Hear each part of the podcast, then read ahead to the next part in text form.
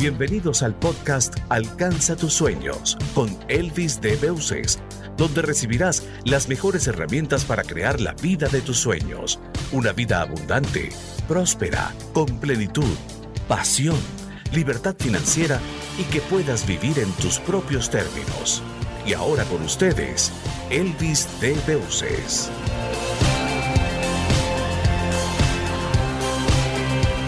Bueno, le doy la bienvenida a todos a este nuevo episodio de tu podcast Alcanza tus sueños. Y hoy tenemos un invitado especial. Se trata de Sergio González de Zárate, mejor conocido por sus libros como Gio Sararí. Y vamos, él va a estar hablando sobre un tema que yo creo que nos incumbe a todos. Y es un tema, y Sergio va a estar hablando acerca de un tópico que en algún momento nos afecta a todos. Es el problema de la ansiedad. Se estima que una de cada cinco personas en el mundo están sufriendo de ansiedad y más en estos momentos en que estamos grabando este podcast que estamos en la mitad del coronavirus. Así que Sergio, bienvenido al podcast. Encantado, Luis, encantado de estar aquí contigo y con tu audiencia y encantado eso de colaborar con, con este podcast. Claro, no, no, para mí un placer. Eh, eh, Sergio es bien conocido por su bestseller internacional El fin de la ansiedad, así que es una persona que tiene suficientes conocimientos para ayudarnos a navegar por estas turbias aguas de la ansiedad. Pero antes de que empecemos a hablar de la ansiedad, yo sé que le interesa a todo el mundo, ¿por qué no nos cuentas un poco de tu historia? ¿Qué estabas haciendo antes de, escribir, de, dedicarte a todo esto de la superación personal? Genial, Elvis. Pues eh, bien, pues como yo creo que muchísima gente, ¿no? Antes de, de dar un paso de, o de cambiar un poco su camino en la vida, ¿no? Pues hubo un punto de inflexión, hubo un antes y un después, en el que en mi caso pues, eh, fue el problema con la ansiedad el que detonó esa necesidad de cambio ¿no? y de mejora personal, de crecimiento personal. Pues bueno, pues fue hace años, ¿no? Yo estaba estudiando ingeniería informática, no estaba muy contento con, los estudios tampoco, eh, vivía una vida un poco, no sé cómo decirte, me sentía frenado un poco, ¿no? En mis objetivos, en mis sueños, en mis metas, porque era, intentaba ser realista, ¿no? Lo que intenta explicarte un poco el sistema y el mundo. Y siguiendo esa, esa objetividad, esa realidad, pues no, no aspiraba a conseguir igual aquello que me hacía sentir feliz. Y pues en una de estas, pues llegó el trastorno de ansiedad. Y entre muchas, muchas otras cosas, ¿no? Había varios ingredientes. Uno de ellos, pues seguro, era esa falta de, ¿no? de, crecimiento, de sentimiento, ¿no? De, de estar eh, acorde con lo, que, con lo que eres o con lo que quieres. Y pues, eh, pues empecé a sentir el trastorno de ansiedad en, mis carnes, ¿no? Y empecé a notar pues como que había, me sucedía algo que no entendía y, y, que me hacía peligrar por mi vida, incluso por mi cordura, ¿no? Que es un poco el trastorno de ansiedad. Cuando llega, la ansiedad en sí es buena, pero cuando llega el trastorno, pues es un mal funcionamiento que nos hace, pues que ese mecanismo de alarma que es la ansiedad, eh, nos mantenga hiperactivos, nos mantenga alarmados, preocupados y temerosos porque algo terrible nos va a ocurrir. Y bueno, fue así pues como no veía, no entendía lo que me estaba sucediendo eh, y, comencé a vivir pues una, una, temporada bastante complicada, ¿no? En que tanto los síntomas físicos como mentales pues me hacían temer por mi vida o pues por, por estar pudiendo padecer un problema de salud mental también, ¿no? Y bueno, pues así fue un poco como, como empecé a investigar de qué trataba el trastorno de ansiedad, empecé a profundizar un poco en, en qué me estaba sucediendo también me acerqué a un psicólogo para entenderlo mejor, para entender qué me pasaba, porque muchas veces no, no encontraba respuestas. Y poco a poco, pues, eh, comencé a entender el modo en que había que tratar con la ansiedad, qué era la ansiedad y, cuáles eran esos errores que estaba cometiendo. Pues así poco a poco, pues eso, en ese proceso intenté hacerme amigo del problema, de la ansiedad, e intentar descubrir esa oportunidad eh, que hay en todo problema, yo creo, para cambiar un poco mi vida, para transformarla. Y bueno, a partir de ahí, pues empecé a, a soñar más alto, empecé a creer más en mí, ¿no? Dice, bueno, poco a poco fui superando ese problema y, por ejemplo, pues entre muchas otras cosas, dejé el trabajo que estaba realizando, bueno, los estudios los terminé, dejé el trabajo que había empezado a realizar, me trasladé a Roma para vivir en Roma durante nueve años, eh, me dediqué un poco a la escritura en mis ratos libres, saqué ese libro adelante y bueno, y poco a poco, pues de eso surgió una comunidad, de la comunidad surgieron más libros, eh, una editorial llamó a la puerta y pues fui construyendo esa vida un poco que deseaba, un poco a partir de eso, a partir de, de mi vida un poco pues con, con, problemas o con situaciones más complicadas, como nos ha pasado a muchas personas. Y un poco ese fue, ese es el resumen de, de por qué ahora me dedico un poco a, a, la escritura sobre todo. Bueno, te felicito porque no es fácil sacar oro, ¿no? De esos, de esos pantanos que, que nos toca navegar muchas veces, pero mencionaste algo muy importante. entendí como que hay una ansiedad como que es buena y una ansiedad que no es buena. ¿Pudieras clarificarnos realmente? Sí, sí. Sí, genial, Elvis. Sí, eso, bueno, lo, fui en, una primer, mi primer contacto con la ansiedad, yo no entendía lo que me pasaba, no sabía lo que me estaba sucediendo. Poco a poco, pues eso, fruto del libro, de la investigación y de todo, pues he ido trabajando en ello. Hoy en día me dedico en parte a, investigar y a tratar el tema. Y bueno, se, entiende, muchas personas me han preguntado, ¿no? En, redes sociales ya tengo una comunidad de, más de 100.000 personas que, que, continuamente, diariamente hablamos sobre este tema de la ansiedad, ¿no? Y muchas personas pues no entienden, dicen, pero hay que convivir con la ansiedad, eh, hay que, se puede superar la ansiedad. Y entonces siempre les digo que, que hay dos ansiedades, como bien dice. Está la ansiedad normal, que es una emoción, que lo que hace es mantenernos eh, alarma o alerta para, pues para eh, atender a situaciones que pudieran ser peligrosas. Por ejemplo, el ataque de un perro, pues sentimos la ansiedad en el cuerpo y en la mente para, para escapar de, esa situación o bloquearnos y, y pasar desapercibidos y poder sobrevivir. En cambio, cuando se da el trastorno de ansiedad, es la ansiedad mala, es la que muchas personas pues eh, conocen como ansiedad, pues es el trastorno, que es como que esa ansiedad que teóricamente sirve para ayudarnos, para tratar esas situaciones peligrosas, pues se ha desbordado, o sea, esos está funcionando mal y nos hace que vivamos con esa sensación de ansiedad, con esa sensación de alarma constantemente ante situaciones que no son peligrosas y que no requieren ninguna atención, como puede ser salir a la calle o subir a un ascensor, problemas como las fobias y los traumas y todo esto. Sí, es, muy, sí, es muy dolorosa cuando las personas ya llegan a ese punto. ¿Y por qué no nos hablas un poco de cuáles son los síntomas? Porque hay también no solo es la ansiedad, sino la ansiedad más grave, que es la, los, ataques de pánico. ¿no? muchas personas, cuando no les ha sucedido y no saben qué son, en estos días me contactaba una persona y creía que era por la vacuna cuando yo escuchaba todo lo que decía, toda la descripción era perfecta de los ataques de pánico, pero si nunca te ha dado, cuando a mí me dio, el corazón se me iba a salir de pecho y yo pensé que me iba a morir. Entonces, háblanos un poco de los síntomas para que hay personas que a lo mejor están experimentando ansiedad y ni siquiera saben que la Eso es, eh, Elvis. Los síntomas, bueno, eso, cuando sucede por algo que es eh, totalmente normal, como puede ser el ataque de un perro, como puede ser un accidente, pues lo sentimos en el cuerpo, eh, incluso podemos sentirlos en la mente, pero luego desaparecen porque desaparece el peligro, ¿no? Entonces no pasa nada. Pero cuando se dan continuamente, cuando se da con el trastorno, pues esos síntomas pues son muy limitantes y condicionantes, como dices tú.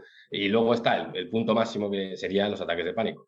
En los síntomas hay, hay, de muchos tipos y ese es uno de los puntos fuertes para identificar si lo que sufres es ansiedad o es otra cosa. Como bien decías, por ejemplo, personas que pueden creer que, pues a ver si puede ser el virus o cualquier otra cosa, ¿no? Pues la mejor manera de identificar qué es ansiedad es identificar los síntomas. Por ejemplo, eh, uno de los síntomas más comunes es la taquicardia.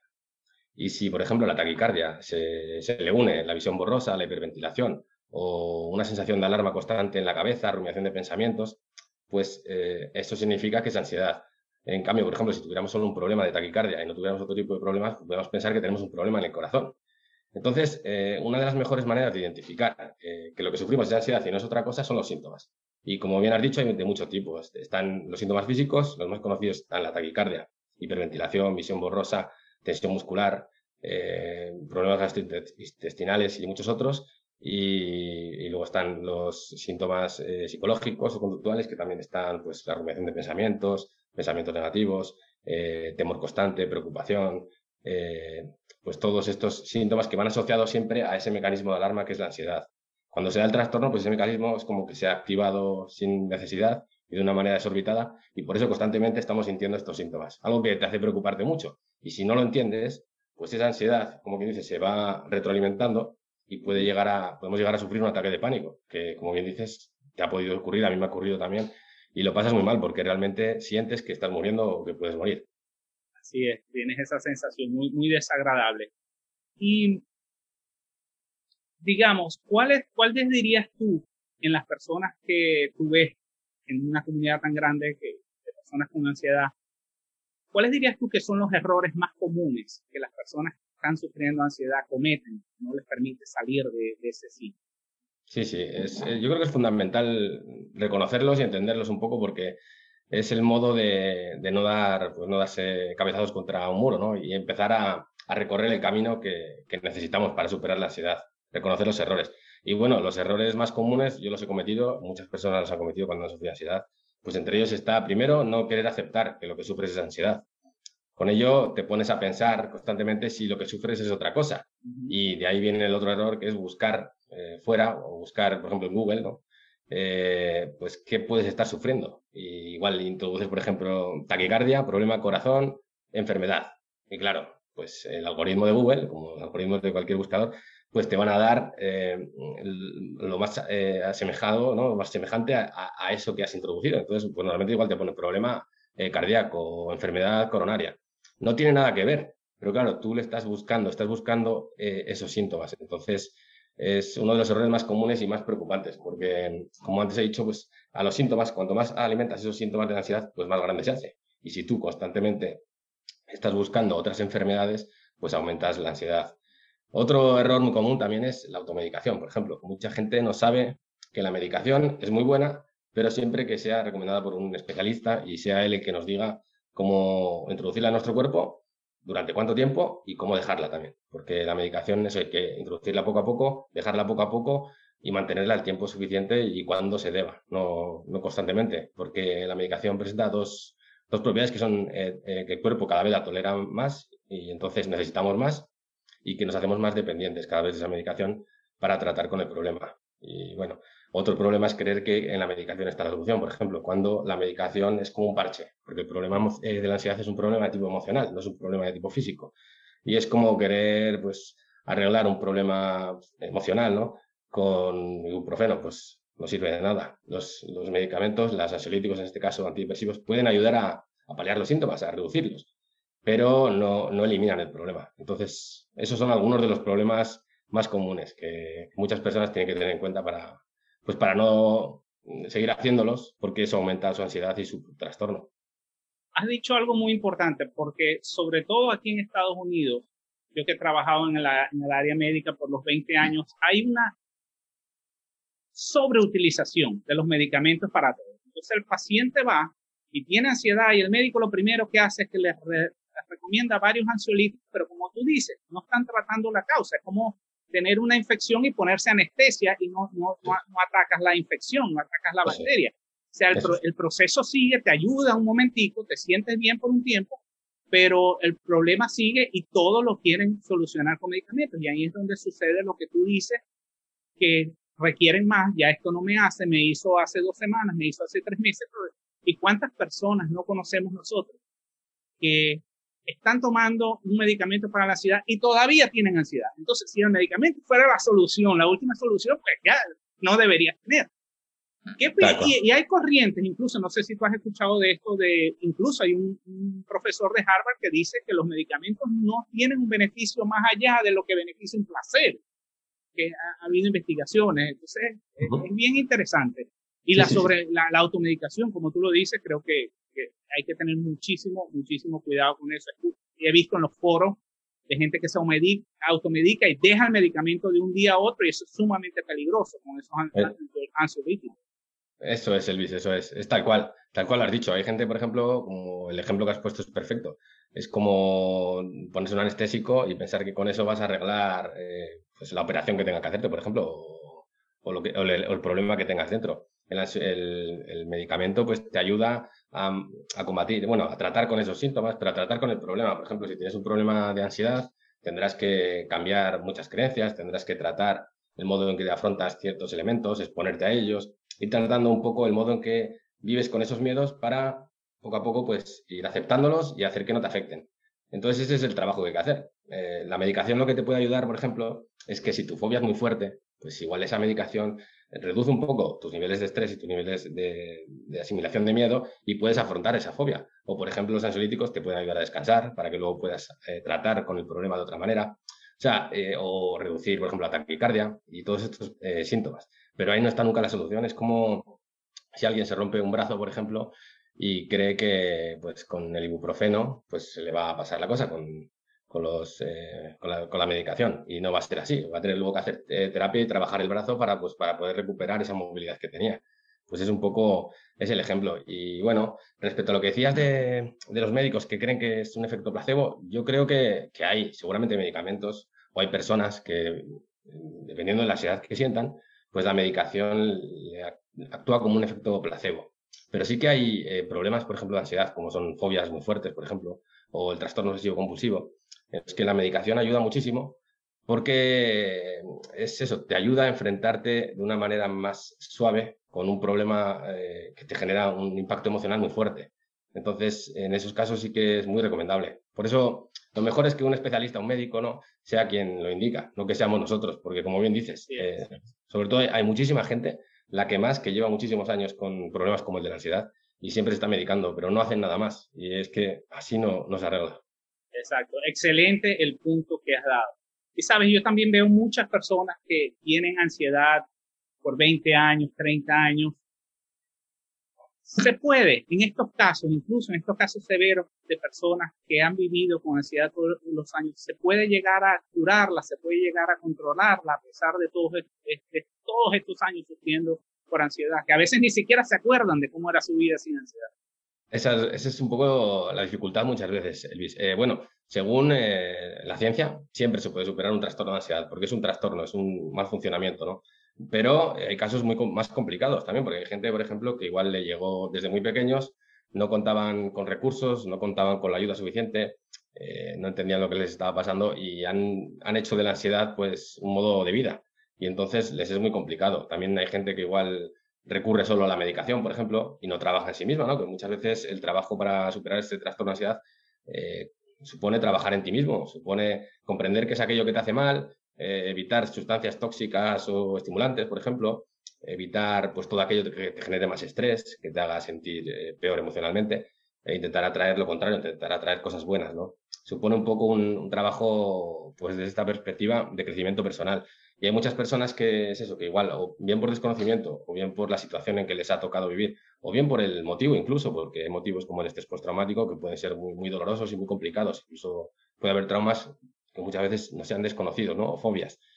Y pues hay casos que son es muy complicado. Pero por eso, cuanto más complicado, cuanto más condiciona o limita la vida de las personas, yo soy el primero a decir que, que lo más conveniente es acudir a un médico y realizar terapia, porque al final eh, pues los psicólogos y los psiquiatras han estudiado durante muchos años ¿no? cómo tratar con estas cosas y muchas veces, pues eso, tú bien lo sabes también, ¿no? La mente humana pues eh, no se conoce del todo, se está siempre ¿no? en continua evolución y, es muy complicada, es, algo muy difícil de entender del todo y muchas veces las personas creemos que lo sabemos todo, pero nos falta, ¿sabes? Y es mejor eso, que sea alguien que conoce del todo cómo funciona la mente, cómo funciona la ansiedad en este caso, quien nos ayude un poco a, a tratar el tema, sobre todo si, si hace tiempo que lo sufrimos. Claro.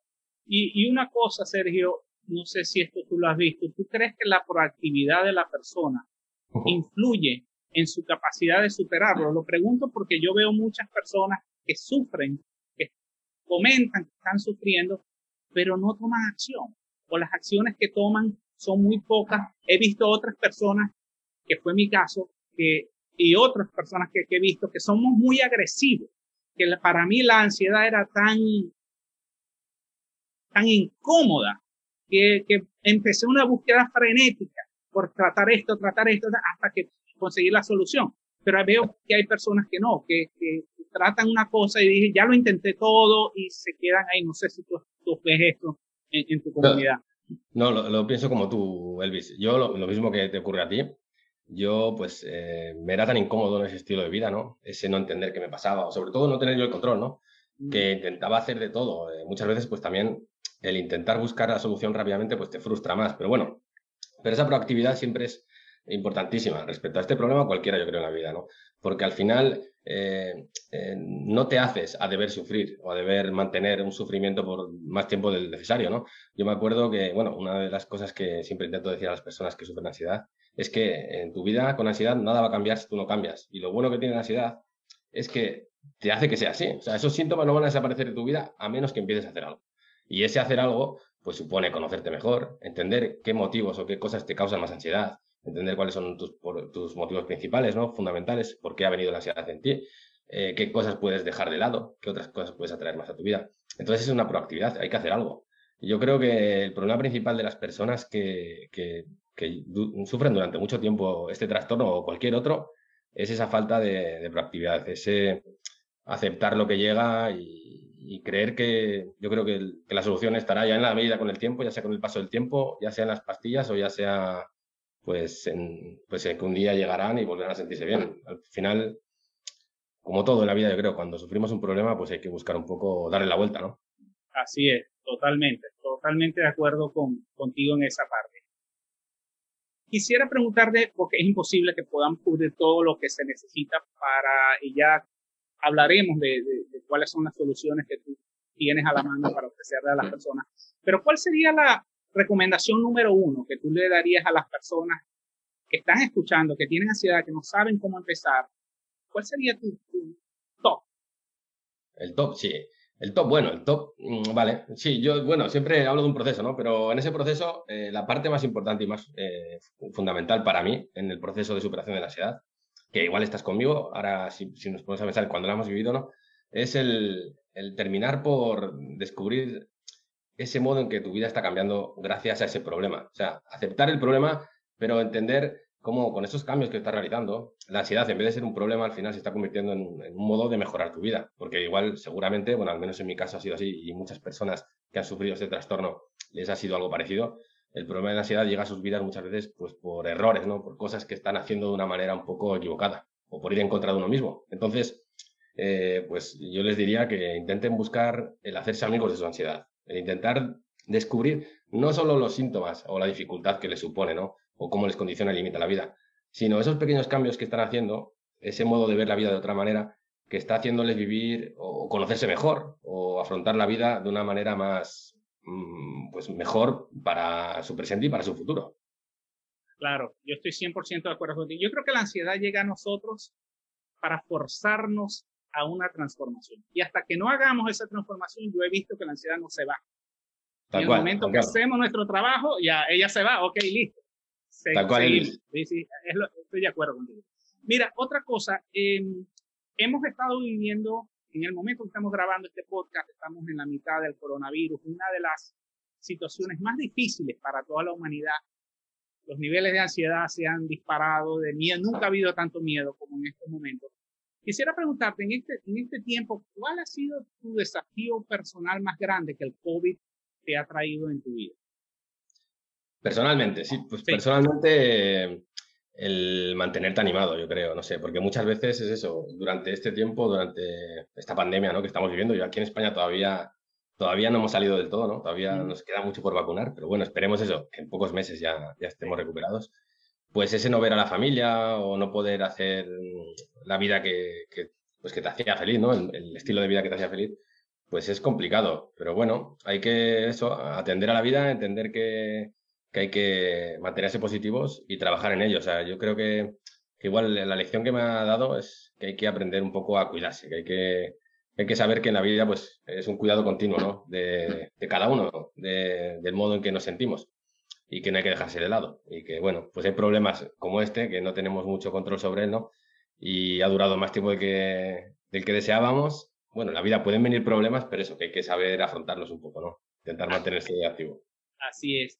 ¿Y, ¿Y qué regalo te ha traído? ¿Ha habido una decisión que tú estabas postergando, que ni siquiera pensabas en tomar, un cambio que te obligó el COVID a hacer que ahora tú dices, bueno, qué bueno que, hice esto? Sí, bueno, regalo igual que me he dedicado más a mis cosas, ¿no? Porque he tenido más tiempo también para, pues, para trabajar igual en mis proyectos.